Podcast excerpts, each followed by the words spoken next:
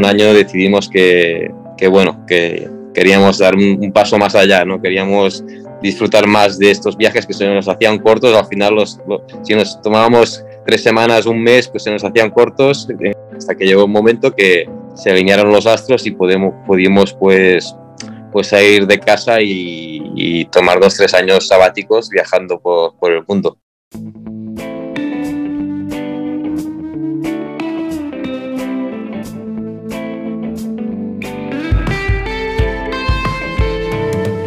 Muy buenos días, mi nombre es Borja Gascón y os doy la bienvenida a un nuevo episodio del podcast de Ciclofactoría Construyendo Ultraciclismo. Hoy tenemos de invitado a Ricard Calmet, también conocido en las redes, sociales como RK, que acaba de participar en la Atlas Mountain Race, una carrera en Marruecos que está teniendo lugar ahora. De hecho, Aleix Ballerín, quien estuvo en el programa con nosotros en el anterior episodio, está a punto de terminarla, le faltan menos de 100 kilómetros y es una carrera que empezó el pasado 2 de octubre, en domingo, por la cordillera del Atlas en, Marruecos. Hemos invitado a Ricard para que nos cuente su experiencia. Es una experiencia de estas eh, más humanas que pues, pues no, no ha podido terminar. Digo más humanas porque a veces escuchamos solamente historias de los ganadores, pero casi es lo más frecuente eh, retirarse o no terminar en las mejores condiciones este tipo de carreras, pues son muy duras. La, Atlas Mountain Race nos la va a presentar ahora Ricard, que como decimos, pues hizo más de la mitad. En el kilómetro 800 más o menos tuvo que retirarse por, dolores insufribles de, de culo. Así que volvemos a un episodio de estos de aventuras, de conocer experiencias en carrera también Ricardo ha estado viajando, estuvo un tiempo con su pareja viajando el mundo, por el mundo durante tres años y al final de la entrevista nos cuenta un poco cómo fue su experiencia nómada sobre, la, sobre las dos ruedas. Para quienes os queden ganas después de haber escuchado esta entrevista de participar, estáis de suerte porque no vais a tener que esperar un año hasta la próxima celebración de la Atlas Mountain Race, sino que en 2023 va a tener lugar en febrero. Así que en poquitos meses, si os entran ganas de participar en esta carrera después de escuchar la entrevista, pues podréis hacerlo. Os comento que, al final he decidido no, planificar el ir a la, carrera en Chile, a la Cross Andes. Ya sabéis que, os conté que sería pues, un sueño para mí poder ir a Chile y correr esta carrera. Para ello aproveché también ese motivo para abrir el, el apoyo al podcast, que podéis suscribiros como suscriptores premium en Spotify y en y en Evox y apoyar con una aportación mínima mensual pues el podcast. E iba a usar ese apoyo para en parte para ir a Chile. Pero es un plan que es un poco irreal es dentro de muy poco se ha venido encima muy pronto es bastante dinero planificar todo eso. Así que creo que me pongo eh, como objetivo la Atlas Mountain Race en febrero. Estoy mirando a ver si es factible hacerla y sería un gran objetivo para empezar la temporada 2023 ya pronto en, pues eso, en febrero, en invierno. Así que nada, ya sin más, os dejo con la entrevista a Ricard Calmet y su experiencia en la Atlas Mountain Race.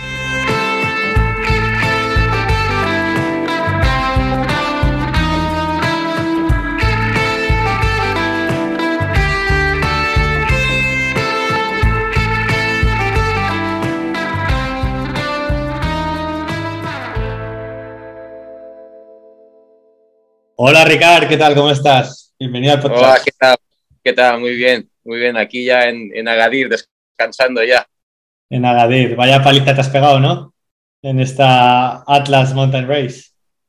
Pues sí, la verdad es que es una paliza, aunque no haya podido acabar, tuve que abandonar pues a, 400 kilómetros de, la meta, ¿no? Pues, pues bueno, lo que hice ya es una buena paliza porque aquí no hay nada llano, todo es pues para arriba y para abajo y mucha piedra, o sea que ya es un, buen recorrido para, para, para, para, dejarte las piernas un poco trituradas. un poco duras, sí.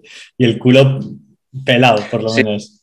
y el culo, pues bueno, ahora estos días eh, voy viendo gente que va llegando aquí o incluso gente que ha abandonado también y, y un problema muy común es el, el culo, ¿no? Que a, la gente, pues, incluso gente, a mí no me había pasado nunca antes y hay gente pues que tampoco había pasado y en esta carrera pues, pues les ha pasado, no sé, aquí se acumulan muchas cosas, son muchas horas en la bicicleta y el calor y todo pues hace que, pues bueno, cualquier pequeña rozadura pues empiece, que parece que no es nada, pero al final pues te hace, te obliga a abandonar y eso es lo que me pasó a mí.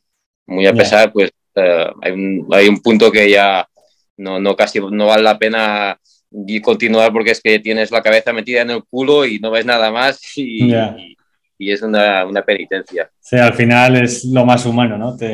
terminar destrozado de alguna parte del cuerpo y tener que abandonar. Estamos, el, otro día estaba escuchando el último podcast que, que grabaron desde la escapada y, y Adai lo decía, que muchas veces nos centramos siempre en, en dar voz eh, o en seguir y en animar a la gente que va en cabeza, a los que van ganando, pero sobre todo en esta disciplina, en este deporte, eh, casi es lo de menos quien va en cabeza, ¿no? Porque todos estamos aquí para ganarnos a nosotros mismos, es una aventura la, que es, la que vive cada uno. Y, y, a mí me gusta también escuchar las historias de gente pues, que se ha tenido que abandonar, que ya han pasado por el programa varios contando su experiencia, porque es de lo más humano tener que retirarse en un, en un reto de estos. Y al final, supongo, no sé cómo has llevado tú la frustración de no terminar el reto. No sé si lo llevas de manera estoica y bueno, te da igual o, o, ibas con un objetivo claro que no has podido cumplir. ¿Cómo te ha afectado? No, no, realmente no, no me da nada igual. O sea, yo mi objetivo, esta carrera, pues la he planteado desde un punto de vista Mm, personalmente iba con un, con un modo competitivo, ¿no? Intentaba pues uh, ir rápido y ser muy eficiente y dormir lo, menos que podía para avanzar lo máximo. Y este era mi planteamiento. Lo que pasa que ya sabes, estas carreras te las imaginas de una forma y cuando estás en carrera pues son otras. Uh, también contemplaba pues que tuviera que abandonar por cualquier tontería, ¿no? Que te duele la rodilla, que te duele la espalda, que te duele cualquier, que, estés mal de, la, de la barriga porque has comido algo que no se te ha sentado bien. O sea, hay mil, mil factores que te pueden echar a perder el programa más perfecto que hayas diseñado en casa, ¿no? Y, y lo del culo, pues bueno, era posible, o sea, nada, nada es seguro y, y, y, empezó pues con una pequeña molestia que acabó pues en, en, en realmente que no, no, puedes pedalear, que no estás echando fuerza a los pedales porque, pues, porque tienes dolor. Si alguien ha, ha tenido nunca mmm, dolor en el culo, pues... Uh, pues ya sabe de qué hablo y que no, pues, eh, pues mejor que no lo sepa. Pero, pero realmente sí que me ha, me ha, dolido tener que abandonar. Si hubieran quedado 100 kilómetros, pues seguramente pues hubiera, hubiera continuado, hubiera hecho, hubiera caminado por el asfalto incluso de, de, llano para llegar, al menos, pero con 400 por delante, pues me tuve que plantear pues seriamente si, si valía la pena seguir.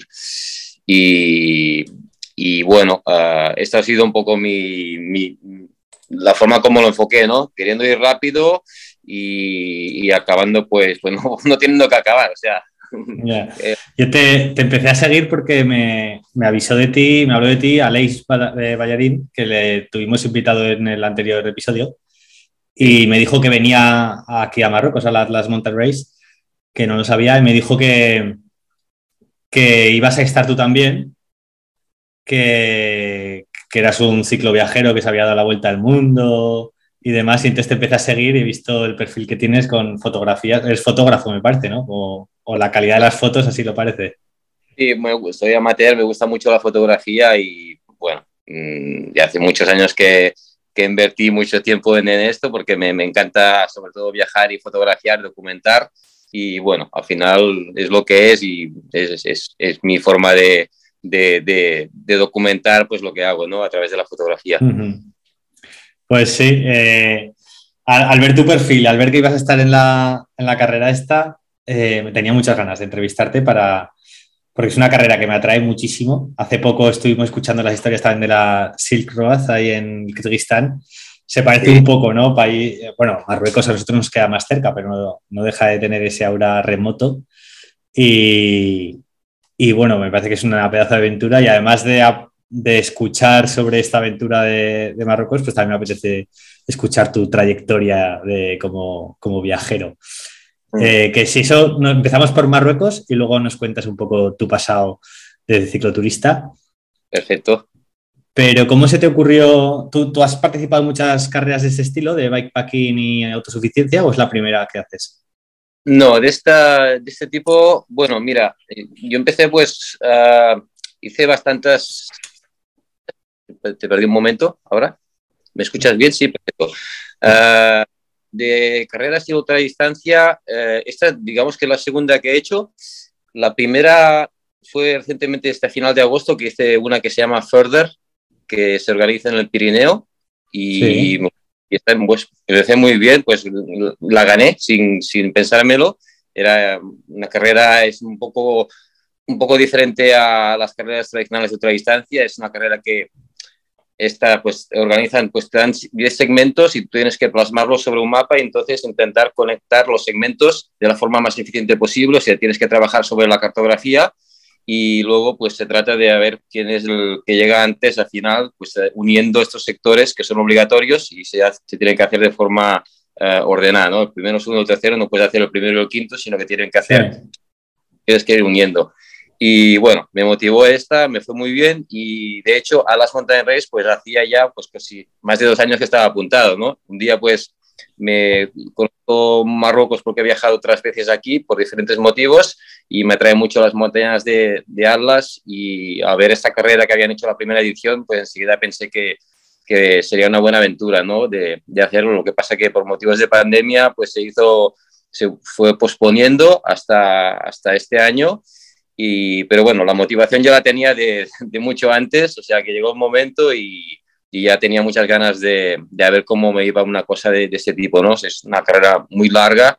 La gente que está acostumbrada a hacer ultradistancia, pues, y cosas largas dirán que no es muy larga, pero para mí, por la primera vez, 1100 kilómetros, pues son, son muchas horas en la bici y son varias noches que no sabía cómo, cómo gestionaría al final, ¿no? Y tanto. Y además Eso... que no, son, no es que sean 1100 kilómetros de carretera, que son de mountain bike, que casi hay que multiplicarlos por tres.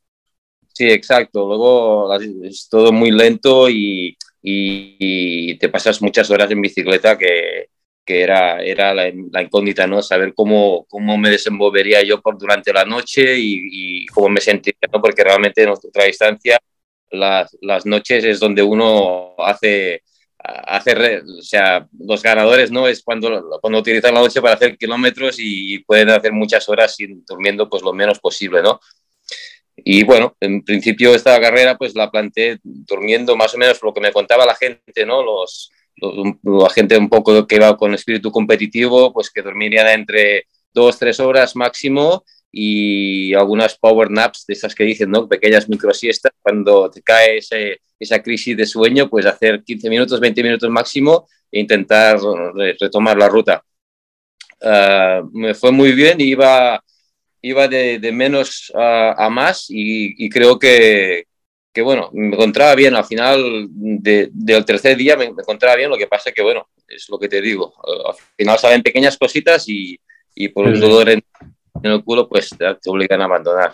Está claro. Para quien no haya seguido la carrera, que acaba de terminar, por hace ayer o hace, sí, hace dos días, eh, sí. ter terminaron los, los primeros ha ganado un chico francés, se llama Marín. Sí. Eh, para quien no la conozca bien, preséntanosla. ¿En qué parte de Marruecos tiene lugar? ¿Cuántos kilómetros? ¿Qué tipo de terreno es? Pues mira, esta carrera empieza en Marruecos y termina en Agadir. O sea, se cruza ya el primer día, se cruza el Atlas, o sea, se sale de, de Marrakech, que debe estar a mil metros, y se sube a, a 2.500 o un poquito más. Luego el primer día prácticamente es todo, la primera parte es todo subida, luego se baja y luego ya es un continuo sube-baja uh, a través de pistas uh, muy pedregosas mayoritariamente y algunas en mal estado, hay algún lugar donde se tiene que empujar la bicicleta, se pasan pues, ríos secos, se sube, se baja de la bici. Uh, en general es un recorrido muy lento, y los kilómetros no, no se hacen fácilmente. Hay algunos enlaces también de asfalto, pero mayoritariamente es para bici de, de, de, mountain bike con suspensión delante. Incluso he visto gente que va con, con, doble suspensión, que tampoco es mala elección. Lo único que te limita un poco luego la, el tema de, la logística de capacidad que tienes uno a la hora de utilizar, por ejemplo, una bolsa en el cuadro para meter agua, comida, pero es una buena opción porque al final la primera edición recuerdo que vi mucha gente con gravels y este año creo que mm, he visto muy poquitas aquí, la verdad, y los que hayan ido con gravel creo que van, en general van a sufrir mucho más. Aleix ha ido con gravel. El... Sí, Aleix lo vi con gravel, me dijo que me parece que sufriendo bastante. Sí, no pudo tener a tiempo la bici lista de, de, montaña, que hubiera sido la, la, mejor elección, pero bueno, le vi también con unos buenos neumáticos, pero claro, sin suspensión. Y aquí, a base de horas, esto de la ultradistancia te va, te va minando y te va dejando todo bastante cocido. Una de las bicis más raras seguramente habrá sido la de Justinas. No sé si le conociste, que tuvo que abandonar sí, la, sí, la noche antes que tú. Sí. que iba con una mountain bike, pero le había puesto manillar de carretera. Entonces iba con suspensión y todo, pero con carretera. Sí, claro. Eso ya sabes, tú hoy día esto del gravel ya se ha pervertido mucho, ¿no? Ya no hay una bici de gravel sola, sino que hay bicis de gravel con, sí. con, asiento, con dropper post, con, con, con la tija telescópica, con manillar plano, con suspensión delante, con neumáticos de, de 2.3, o sea, te, hay de todo. Al final ¿no? van a inventar el mountain bike otra vez. Sí, es lo que se dice, ¿no? Que al final, bueno, es, es un marketing que hay aquí, pero realmente para esta prueba yo les aconsejo pues una bici de gravel, porque realmente es, es un recorrido muy exigente a nivel de, de, de, de, piedras y de, y de pistas en muy mal estado. Has dicho que eran 1.100 kilómetros, ¿cuánto, ¿cuánto desnivel? Más o menos? Eh, creo que son 23.000 de desnivel. Wow. Sí, 1.130 kilómetros y unos 23.000 de desnivel, sí. La, y... la, primera parte se hace mucho desnivel, luego se va acumulando más, más poco a poco. Y tramos de lo que se llama hike a bike, que tienes que empujar la bicicleta, ¿cuántas horas seguidas o minutos has estado empujando una, la bici? No, yo personalmente, claro, yo soy, yo soy mountain biker, o sea, soy ya, vengo ya de, de, de mountain bike, en comparación con otra gente quizá que viene de la carretera, que se ha metido aquí, ¿no? En el, mundo este del gravel o de la autodistancia, pues, pues me, encuentro cómodo en cuando es más duro y más pedregoso, personalmente.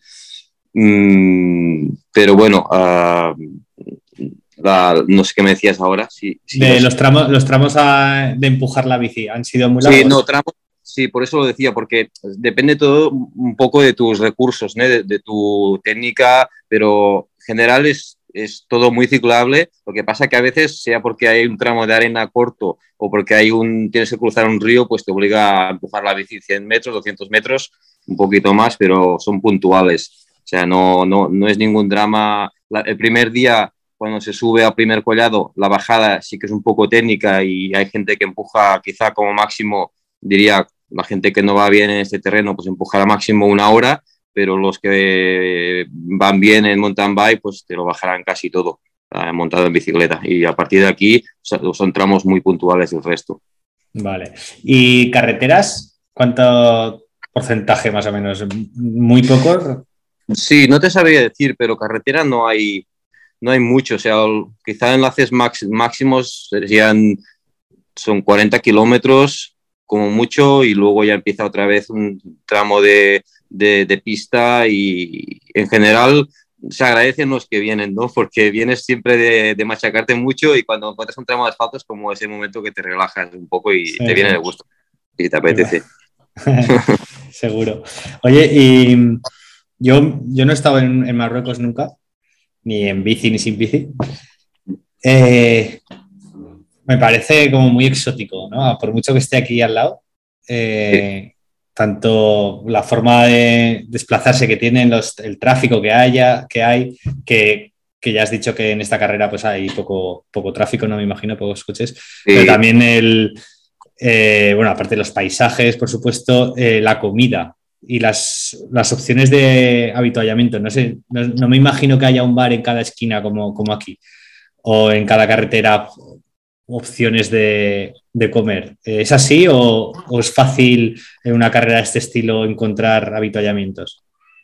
No, no, realmente este es un punto que se tiene que trabajar bastante cuando te dan un poco el rutómetro y te lo, te lo empiezas a estudiar, te das cuenta de que de resupply en resupply, ¿no? que dicen, de, de, punto a punto donde te puedes abastecer de agua o comida, pues hay distancias muy largas y incluso los de, los, los de delante que van rápido, pues uh, se hace largo, pues imagínate la gente de, de, de, de, los que van detrás, ¿no? Que tardan el doble de lo que tardan los de delante. O sea, hay, hay, hay tramos que realmente se tiene que ser muy consciente que cuando puedas aquí agua cargar al tope y comida también. Y es todo bastante, bastante limitado. O sea, la comida es muy, muy básica.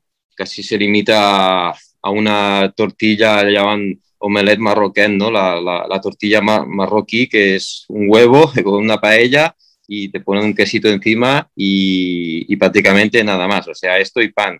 Y con esto pues andas pues los mil kilómetros, no hay mucho más para escoger de, de, comida. Y agua también, también hay, pero lo que pasa es que, claro, tienes que cargar pues como para ir tranquilo, 3-4 litros seguro cada vez que puedes, porque si no te quedas fácil sin agua.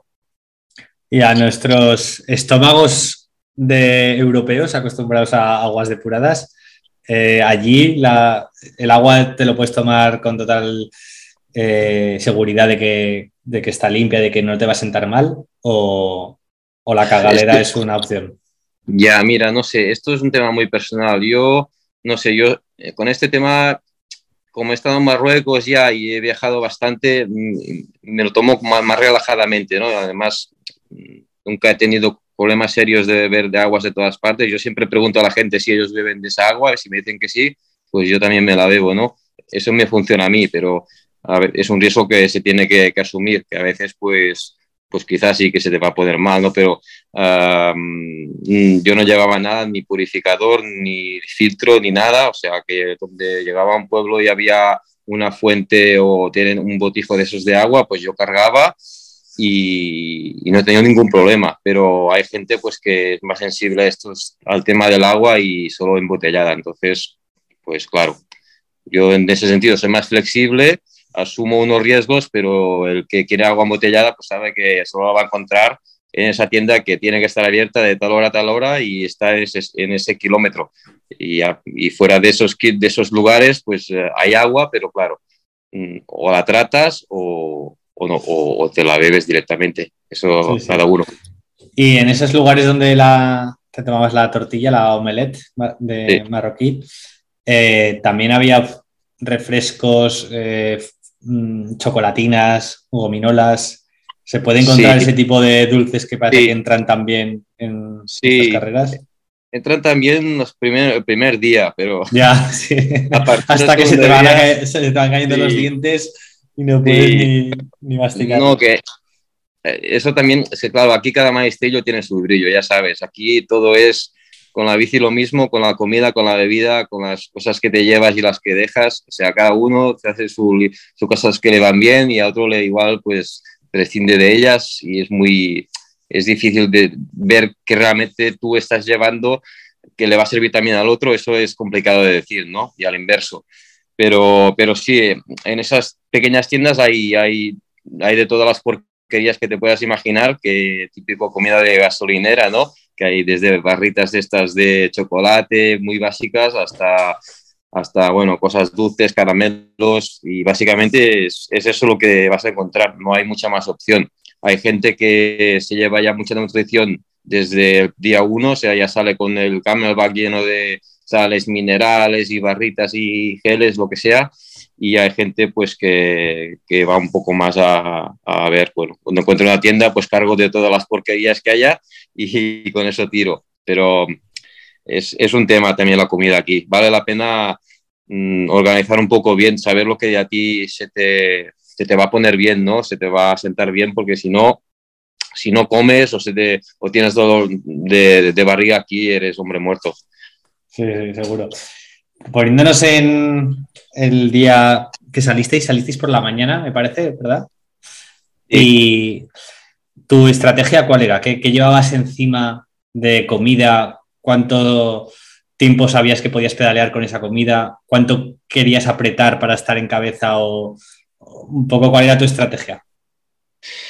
Mira, yo he estado muchos, muchos años haciendo competición, entonces eh, la vena competitiva sigue aún, parece que la tengo, aunque hayan pasado muchos años y, y aún quería ser un poco conservador, más conservador de lo que fui, ¿no? Porque al final uh, había Justinas, había los chicos de Amani, había gente muy fuerte ahí en el grupo, porque había como 15, 20 corredores que, uh, gente que tampoco conocía, que asustaban, ¿no? Y algunos nombres conocía, otros no, pero hay gente muy fuerte siempre.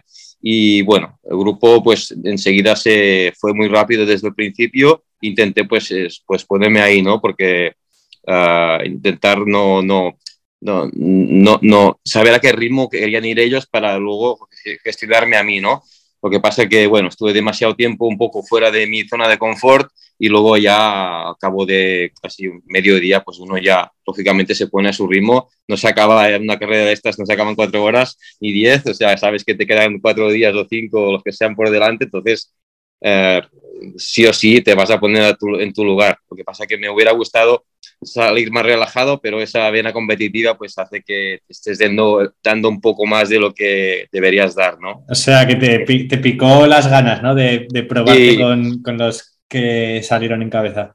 Sí, claro, son, son referentes, son gente que sabes que tiene mucha experiencia y que ellos tienen un ritmo yo sabía que la gestión de, de, la noche pues la tendría que hacer yo por mi cuenta, pero al menos quería ver qué ritmo querían llevar ellos desde el principio, ¿no? Luego entraba la noche, pues ya yo aflojé antes de, de la noche, me puse a mi, en mi lugar, o me pusieron, mejor dicho, ellos en mi lugar, y, y, la noche pues ya la, la afronté de forma más, más relajada, sabiendo que tenía que dormir cuando tenía mis crisis, pues tenía que dormir y no me importaba para nada que estuvieran 20 tíos delante mío y 20 tíos detrás mío, pues sin dormir. Eso no me importaba para nada porque al final um, cada, cada cual se tiene que escuchar a sí mismo. ¿Y cuánta, con cuánta comida saliste y agua? ¿Cuánto llevabas encima y cuánto tiempo te, te duró hasta que tuviste que parar otra vez? Eh, el primer día es bastante fácil porque al cabo de unas, no sé cuántos serían, pero al cabo de 7 o 8 horas o, o 9, no sé, entre 7 y 9 horas quizá ya llegas al primer control de paso, checkpoint, y ahí hay, hay un restaurante, hay agua, hay comida. O sea, durante el día también se encuentran varias uh, zonas para cargar agua. Mm, no salí a tope de agua, pero sí que salí con dos litros y medio, creo. Y luego de comida mmm, llevaba algunas barritas que, que, iba a gestionar durante pues, los cuatro o cinco días que más o menos pensaba que podía tardar yo en hacerla. Y luego tenía también uh, pues eh, polvos de esos de hidratos de carbono para, para, ir metiendo al menos un par cada día en, en, los botellines. Eso era, era todo. Luego lo otro era ya llegar donde hubiera un, una tiendecita y saquearla toda de, de lo que tuvieran, ¿no? Claro. ¿Cuánto te pesaba la bici? ¿Podéis decir más o menos? Mm, no te sabía decir mucho, pero yo creo que entre las cuatro cosas de ropa básicas y obligatorias y la comida y el agua fácilmente pues eh, 8 o 10 kilos, 8 kilos seguro que están ahí, sí, 8 kilos sí, seguro. 8 kilos de, de, de, del equipo, o sea, la bici, ah, pues no vale. sé, la bici, no, entre todo, pues entre la bici, pues 11, pues 18, 16, en torno de 8, 20 kilos como máximo. Sí, sí, sí. sí. O sea, que ibas muy previsor, llevabas bastante comida para, para por si acaso, ¿no? Si, si, has dicho que llevabas barritas suficientes como para aguantar toda la ruta. Sí, bueno, pero al final también son dos para por día, o sea, son, son diez barritas energéticas, ah, al final tampoco son tantos, vale, o sea, no, no era vale. para, para comer una cada dos horas, era para gestionarlas en el punto ese crítico de cada día que dices, necesito algo más consistente sí, sí, que sí. una chocolatina de, de tienda, pues me, me, meto esta y con eso tiro un poco más pero básicamente por eso, ¿no? Por tener esa seguridad de decir, bueno, esto menos lo que como ahora, yo lo he probado y me va bien y son 300 calorías que me van a durar una hora, pero bueno, ahí las tengo. Sí, sí. Ya, ya a veces me paso de, de super previsor y me llevo un montón de comida que me hago yo mm. y al final, como voy tratando de guardarla para cuando llegue el hambre a trozo, para cuando llegue una zona donde no pueda comprar. Entonces voy comprando en gasolineras y demás al final acabó llegando a meta con un montón de la, comida con la que había salido. pero prefiero tener un poco la mente tranquila en ese aspecto, de bueno, puede aquí pasar la noche entera y aunque estas barritas que llevo ya ni me entran porque estoy harto de comerlas, por lo menos no me voy a morir de hambre, que siempre tengo ahí. Pero bueno, al final esos son kilos de más, que, hay gente que prefiere no llevarlos. Sí, yo no soy muy, muy fanático del peso, pero sí que es verdad que la bici, mm, si te puedes ahorrar un kilo, pues mejor, ¿no? Pero bueno, al final, no sé, hay gente que, por ejemplo, hay gente que llevaba saco de dormir mm, y una esterilla mm, de verdad y hay gente que llevaba una funda de vivac y nada más. O sea que eso depende del nivel de confort que quiera cada uno, ¿no? Lo que está claro es que si vas a dormir y quieres dormir bien, pues llévate una buena esterilla y un, buen saco casi te diría, ¿no? Pero bueno. ¿Tú qué, ¿Tú qué, llevaste? ¿Cuál era tu intención para dormir y qué, usaste al final? Yo como quería ir también un poco ligero, pues me llevé una funda de estas de Vivac mm, y luego me llevé una esterilla de estas de son de metro 20, no las más largas, de metro 80, sino una un poco más cortita para acurrucarte ahí un poquito y que al menos ese poco de aislante sí que te permita tener un poco más de confort eh, el tiempo que vaya a estar ahí tumbado, ¿no? Eso era mi, mi sistema de, de, dormir y bueno, me fue, con eso me fue bien, o sea, cuando lo utilicé, bien, bien.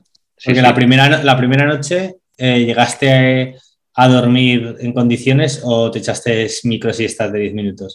No, la primera noche lo que pasó este año es que por la tarde ya del primer día empezó a cambiar el tiempo muy, de forma bastante rápida y se nos echó encima a, todos una tormenta. O sea, empezó a llover fuerte, crecieron los ríos aquí, porque aquí no hay ríos, pero cuando llueve se llena, salen ríos por todas partes, ¿no? Este terreno es mm. muy árido y entonces son como torrentes de agua que bajan por todas partes, incluso hay un chico que se le llevó la bicicleta un kilómetro y medio más abajo, no sé si lo habéis no Jodas. Sí, sí, sí. este chico se llevaba a la tienda de campaña, acampó en medio de un río seco de estos y llovió tanto que se despertó a medianoche o la hora que fuera por el río del agua y salió por patas de la tienda de campaña y se le llevó a la tienda y la bici y la recogió un kilómetro y medio más abajo. Como cuando como cuando uno se pone a dormir en la costa cuando hay marejada, cuando está el, mar eh, lejos, ¿no? Y de repente te despiertas en mitad del mar. Pobre, pobre, chico, un buen susto.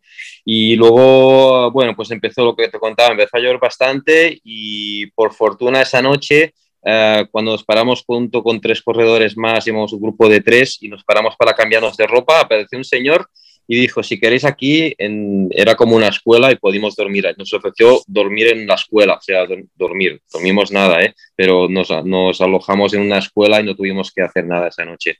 dormir fuera, sí, porque estábamos, bueno, yo estaba un poco incluso hipotérmico y porque bajó muy rápido la temperatura, mojado, no llevas tampoco mucha ropa de, de abrigo y bueno, en un momento pillas frío.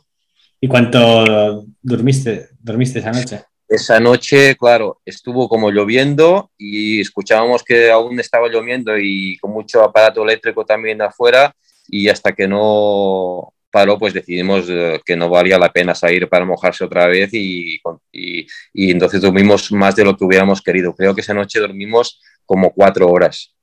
Ah, muy bien. Y, había planificado, sí, había planificado casi la mitad, ¿no? Al final ni tan mal, ¿no? Porque luego al día siguiente estás más fresco y puedes apretar un poco más. Exacto. esa, e, esa noche de tormenta, imagino que es cuando hubo un río que se, que se inundó y hubo los que iban en cabeza, tuvieron que parar obligatoriamente seis horas porque, porque había un río que era imposible de cruzar. Exacto. cuando, cuando llegaste a ese río, ¿seguía desbordado ¿Es imposible cruzar o ya...? No, eh, justo yo ese, ese río debía, debía, llegar, o sea, a las ocho y media de la mañana, uh, Nelson, que es el organizador, envió un mensaje a todos diciendo que el río ya se podía cruzar y porque lo fueron a comprobar y entonces debían acabar de pasar los chicos a primera hora de la mañana y cuando crucé yo y unos chicos más, debía ser quizá dos o tres horas más tarde y, había mucha agua, pero ya, ya, o sea, agua hasta la rodilla, tenías que ir un poco con cuidado, pero se podía cruzar, que por la noche era imposible. Cuando Justina, que fue primero en llegar ahí, quiso cruzar, pues enseguida vio que era, que era muy arriesgado, o sea, se hubiera llegado el agua porque el río es muy largo, es muy ancho y bajaba mucha agua ya. Hostia, ¿y cruzar un río que te llega hasta las rodillas, ¿estaba muy fría el agua? No, no, el agua no es problema, o sea, incluso es refrescante, pero no, no, no era una agua, agua del Pirineo, está fría, pero no, no es para congelarse. Lo que pasa es que es muy, es muy sucia, muy marrón porque baja con mucho sedimento y, bueno, te vas metiendo ahí que no sabes si va a ser cada vez más profundo o no, pero, pero bueno, se podía cruzar. Si Nelson dijo que se podía cruzar los chicos de delante, pues em, a partir de ese momento ya todo el mundo podía cruzar. Ya. ¿Y cuánto, cuánto te duró a ti la aventura? ¿En qué kilómetro decidiste que ya, ya no podías más? Pues eso fue en el kilómetro 800 que justamente era antes de la famosa Colonial Road, ¿no? que hay un segmento muy famoso, en, bueno, se ha hecho famoso por lo duro que es y por el estado de la carretera, que es, es la Colonial Road, que desgraciadamente hemos, no, he tenido posibilidad de recorrerla, me hubiera gustado, pero justo antes de empezar este segmento, pues ahí decidí abandonar, en un pueblecito, y, de, y me quedé ahí, ya, ya, iba, ya iba muy cocido de, del culo y, y, era el mejor momento para, para, para decidir abandonar, porque desde allí, digamos, en esta carrera te tienes que buscar tú la vida para volver otra vez a, a Gadir, ¿no? Y era un pueblecito muy pequeño, muy remoto, y desde ahí pues tuve que pillarme un, un taxi porque no había buses hasta el pueblo de, de, al, de al, lado, de, de 45 kilómetros, y desde ahí pasar la noche porque al día siguiente, uh, para el día siguiente poder uh, pillar un bus para, para Gadir. O sea que esa fue mi, mi, final, ¿no? Vaya aventurita. Sí, me quedan 400 por recorrer, que son realmente muy duros también los, los, del final, ya sea por el cansancio que vas acumulando, pero también por el, recorrido, ¿no? Que hay la Colonial Road y luego la llegada, los últimos 70 kilómetros de, llegada a, Gadir son, son muy aburridos en asfalto y, y se hacían interminables, por lo que me ha contado la gente que, que he ido charlando. Para quienes no, no, hemos estado en Marruecos, ¿cómo es la interacción con la gente, la hospitalidad de, la gente que habita ahí en la zona de, del Atlas? ¿Y con, cuánto de sorprendidos se quedan cuando, cuando ven pasar a un tipo como tú una mountain bike llena de bolsas? Me imagino que sucio y sudado hasta, el, hasta arriba y con las pintas que, que, llevaras, ¿cómo se lo toman y cómo, cómo, os cuidan? ¿Cómo es la interacción con ellos? Pues, pues es muy buena, la verdad. Uh, Marruecos, o sea, la zona de Atlas, hay toda la gente berber que tiene, la cultura berber es famosa por su hospitalidad, por su generosidad, ¿no? Son gente que muy, muy amables, que enseguida que tienes un problema levantas la mano, te aparecen 10 personas que te van a ayudar y, y hacen lo imposible para, para, solucionar tu problema, ¿no? Por ejemplo, el primer día me acuerdo que paré en un, en un pequeño pueblo y, para, para agua y enseguida una chica me, se acercó a mí y me regaló 10 manzanas, ¿no? O sea, bueno. no me las podía llevar.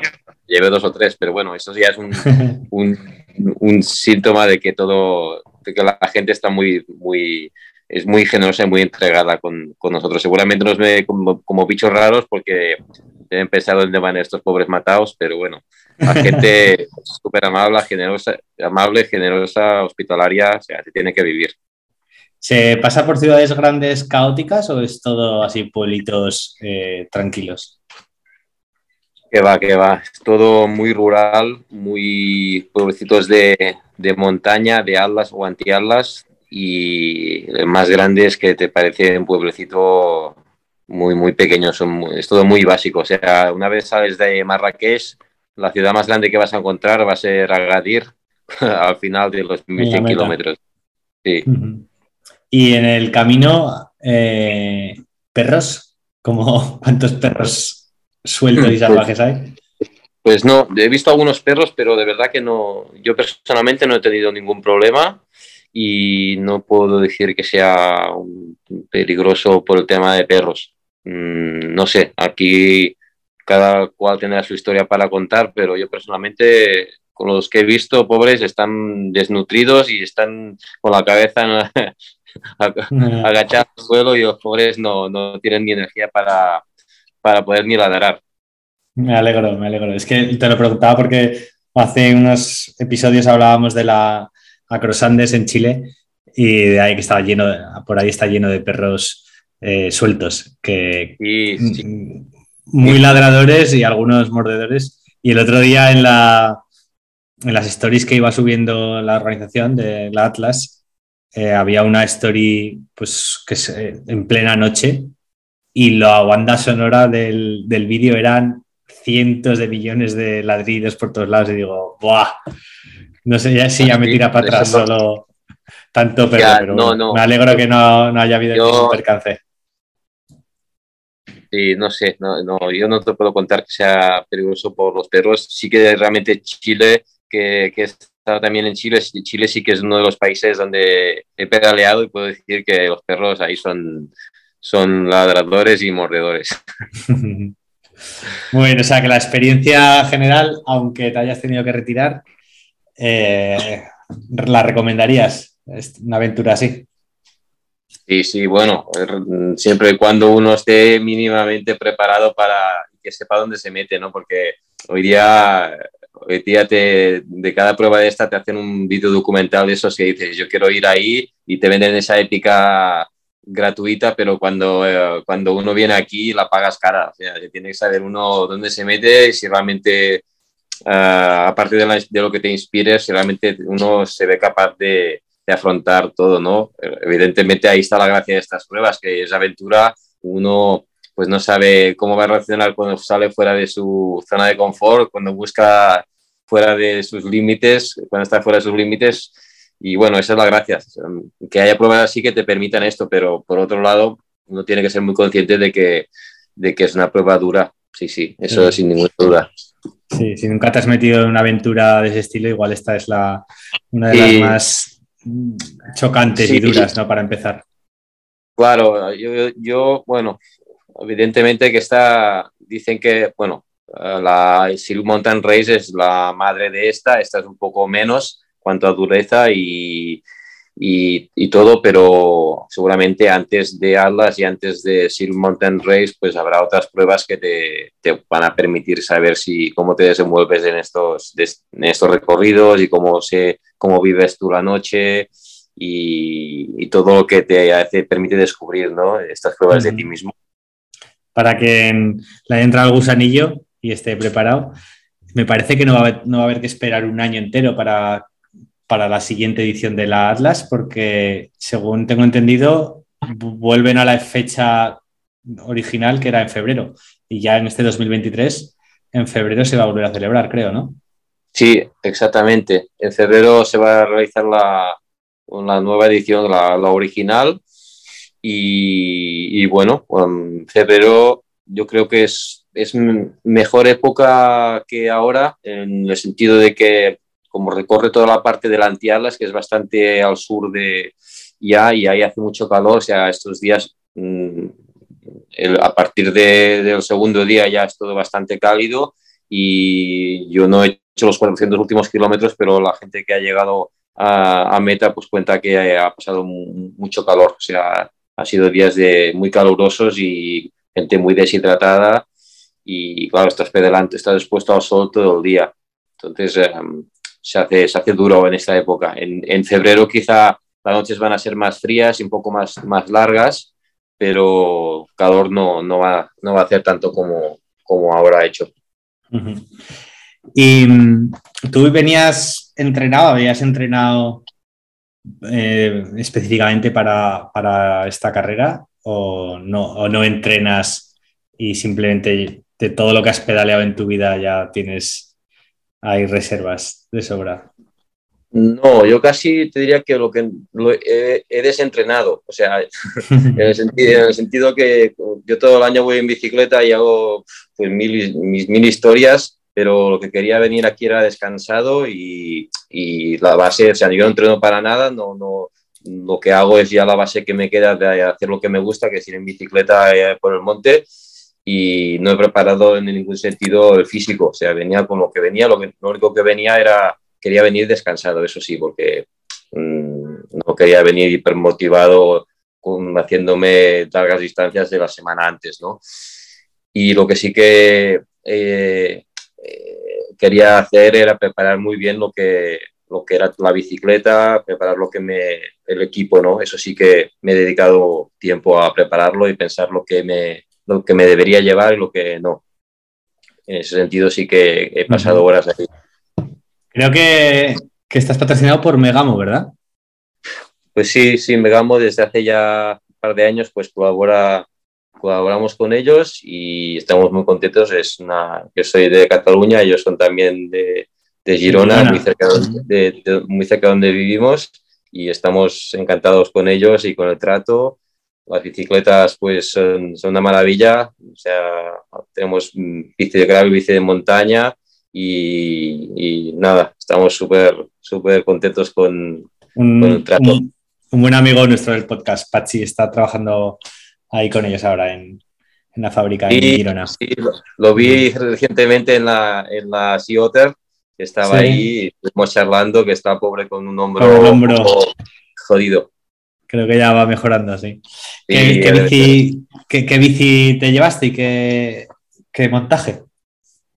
Pues mira, como es, uh, como Gravel no me iba a llevar, o sea, eso ya lo sabía seguro, ya incluso hablé con Carlos Mazón unos días antes, unas semanas antes para que me contara realmente qué setting sería el mejor y, y algunos detalles más de, de, la ruta. Y bueno, la, la, bici ideal pues sería esa, la que, un tipo que me llevé una bici rígida con suspensión delante, o sea, en el caso de Megamo pues yo tengo la, la Factory con una horquilla de, de, delante y, y, nada, y luego el tema es uh, iluminación, pues yo tengo una rueda que ya la tengo con un buje y un buje para dinamo y con eso pues ya tengo la luz solucionada y la carga. ¿Qué buje es? ¿Qué marca? ¿De Son o de buje Son. Son. Uh -huh. Buje Son y luego llevo las luces K-Light, que son australianas, que también van súper bien. Y luego tengo pues una, una, un puerto, que tengo dos puertos USB, que puedo, con ellos puedo cargar simultáneamente incluso teléfono y GPS y, y, durante el día y durante la noche pues ya desconecto y utilizo solo la luz. Ya. Que puedo utilizar o sea, también al mismo tiempo todo. Lo que pasa es que la luz luego disminuye la intensidad. O sea, que en ese sentido eras totalmente autosuficiente, no te hubiera hecho falta sí. ningún checkpoint con electricidad.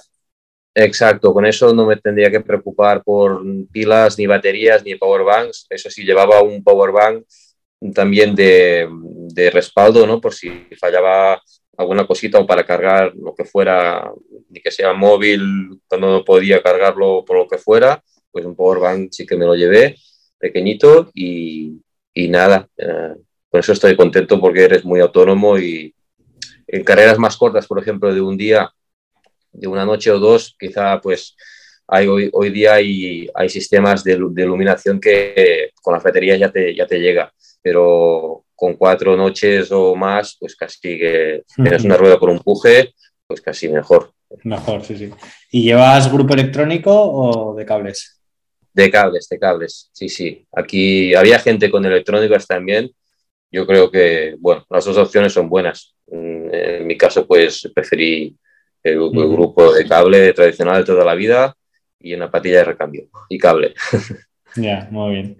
Pues nada, lo anotamos por si nos aventuramos a, a una próxima edición del Atlas, saber un poco eh, no, tus consejos. No te preocupes, no te preocupes. Eh, aquí ya, te digo, cada uno tiene que buscar un poco lo que le va bien y, en mi caso, pues, pues escogí eso, pero cualquier lo que tiene que hacer es una bici que con suspensión y con buenos neumáticos, sobre todo con un buen uh, lateral que no sé, por aquí hay piedras y se raja muy fácilmente, es muy fácil rajar.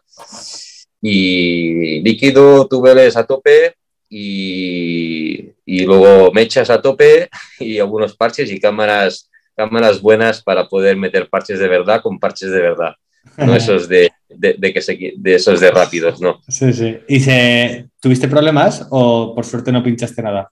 Nada, cero problemas y, cero problemas, ni un pinchazo ni nada, es casi un milagro, o sea, que la bici no le pase nada con este terreno de aquí es, es casi un milagro, o sea, eso significa que las bicis y los componentes están muy bien hechos.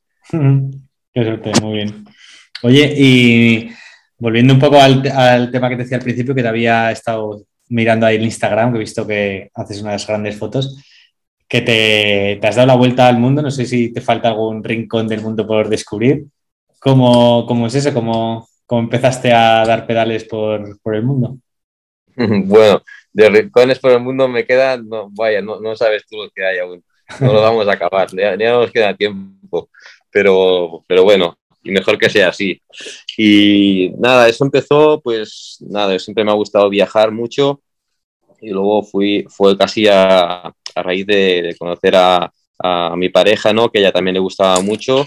Empezamos a viajar un primer viaje en bicicleta con las forjas tradicionales, eso era en el 2000, 2009 creo, nos fuimos a Islandia, un primer viaje con bicis alquiladas porque no las queríamos llevar y transportar y bueno, nos encantó la forma de, viajar, la aventura, nos lo pasamos muy bien y ya a partir de ese, de ese año, ya cada, cada año pues hacíamos un viaje o dos viajes pues de cicloturismo, ¿no? Tradicional. En el 2009 aún nadie sabía nada de bikepacking y había las cuatro forjas Orlit donde las podías encontrar, ¿no? Eh, o las dos, depende de, de, de la capacidad que quisiera cada uno, pero era sistema con parrillas y alforjas de toda la vida.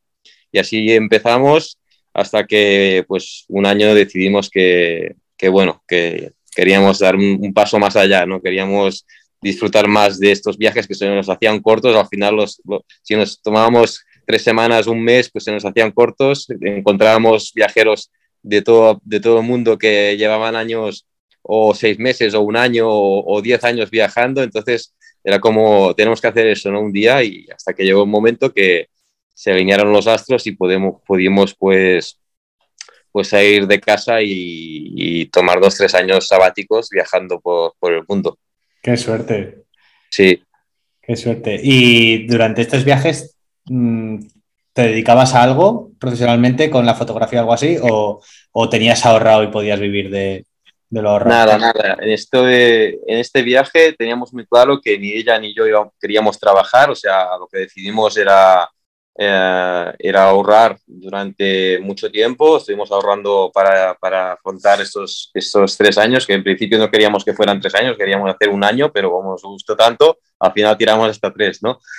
Pero de trabajar no queríamos, queríamos aprovechar al máximo tiempo para, para recorrer en bicicleta y luego fue todo pues a, ahorros y, gastar lo menos posible. O sea, al final es una vida muy, austera, dormir mucho en tienda de campaña, cocinar mucho, mucho de, de, hornillo y de y alguno, algún hospedaje muy económico, tanto en tanto, para ducharte y descansar bien. O sea, ese era nuestro... y, tratar, tratar de caer bien a la gente, ¿no? Para que te inviten, cuanta, cuanta más gente te invite a casa, mejor.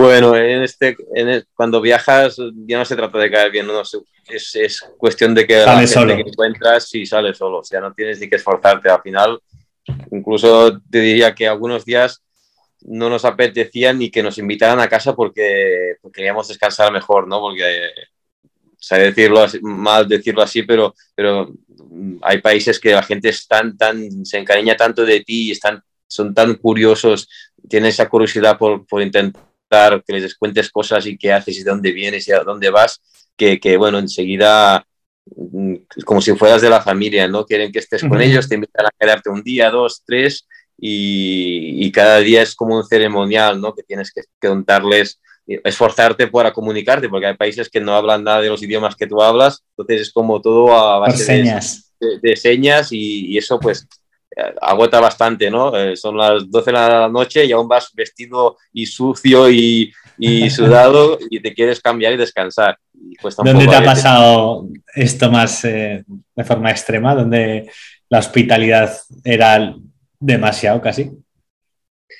Sí, eh, esto por ejemplo en Irán. En Irán es muy fácil. O sea, toda la gente que ha visitado Irán eh, se ha dado cuenta de que la gente son, son encantadores, o sea, son gente fabulosa en, el sentido mm, más puro, no son los super hospitalarios. Y, es que me acuerdo un día que habíamos, nos habíamos escondido para montar la tienda de campaña y enseguida vino un señor y, es que nos la estaba arrastrando, que diciendo, no, no, es que no dormís aquí, dormís en casa, ¿no? Y ya teníamos montada y tuvimos que desmontar la tienda de campaña para irnos a su casa, que nos habían invitado a conocer la familia y los amigos de la familia y los amigos de los amigos de la familia. y, el alcalde. es todo un show, ¿no? Y te sientes como, como una, una estrella de rock que no, no eres, pero eh, para ellos pues eres, eres un, un, personaje exótico, ¿no? Sí, sí. Qué pasada, qué historias. ¿Y con qué rincón del mundo te quedas de todo lo que has pedaleado? No sé si por paisaje o por cultura, con, es, ¿de dónde guardas el, mejor recuerdo? Pues mira, son, dos cosas diferentes, ¿no? Porque uh, de viajar en bicicleta, pues uno antes de afrontar un viaje así, uno seguramente siempre está pensando en esos lugares fantásticos, ¿no? Como Patagonia, la carretera austral, los Andes, o lugares magníficos de, de, sea la China o, o el centro, Asia, Central, o lo que sea, ¿no? Esos paisajes que los tienes ahí, que los has visto mil veces en, en documentales o en revistas, pero, pero luego esos paisajes pues pasan siempre a segundo plano, porque Mm, cuando empiezas a conocer pues gente, gente súper maja, gente súper acogedora, hospitalaria, que, que, casi llegas y al día siguiente te vas con las lágrimas, ¿no? Porque te han tratado tan bien, con esa hospitalidad gratuita, pues eso realmente te cala más, más, más, más, más profundamente, ¿no? Te, te, te, te, llevas la gente, o sea, te olvidas de los lugares, de los paisajes y la gente al final te acuerdas más de las personas que de los lugares, eso es cierto. Sí, sí, eso nos pasó y ¿Qué lugar tienes grabado a fuego? Y como, como paisajes, pues te diría uno de mis favoritos. A mí me gustan mucho las montañas y montañas mm, altas y remotas. Entonces, los Andes en Sudamérica, sea los Andes, la cordillera entre Argentina y Chile, o la parte de Bolivia con los salares, o Perú, o, Ecuador, eh, son lugares magníficos, ¿no? Para, como paisajes, esos paisajes de montaña, si te gusta la montaña.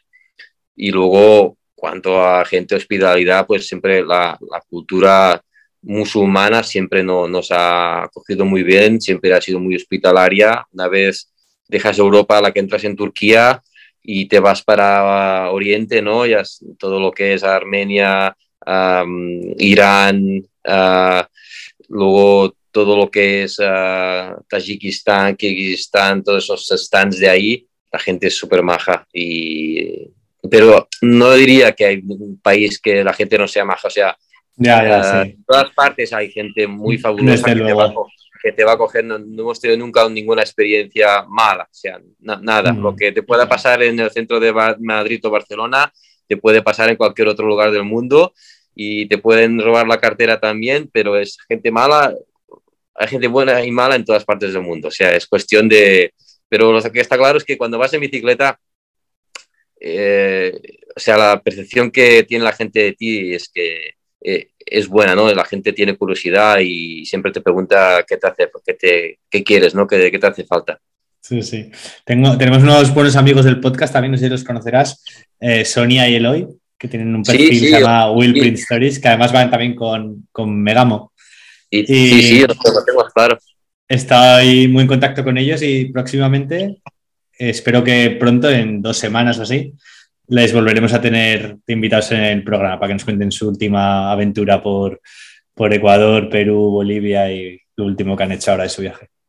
Sí, sí, están haciendo un viaje fantástico, o sea, me recuerda mucho lo que hicimos nosotros en nuestro momento y, y me pongo mucho en su piel porque es un momento muy dulce, lo están disfrutando mucho y seguro que os van a contar historias fantásticas y fabulosas. Sí, seguro, seguro. Sí. Además, para los que no podemos ser tan nómadas y tenemos aquí un, un trabajo que no nos deja escapar más de una semana o, o dos, estas historias siempre, siempre nutren ¿no? las, las ganas sí. de, de, coger la bici, que sea por tres días y salir a, a la aventura.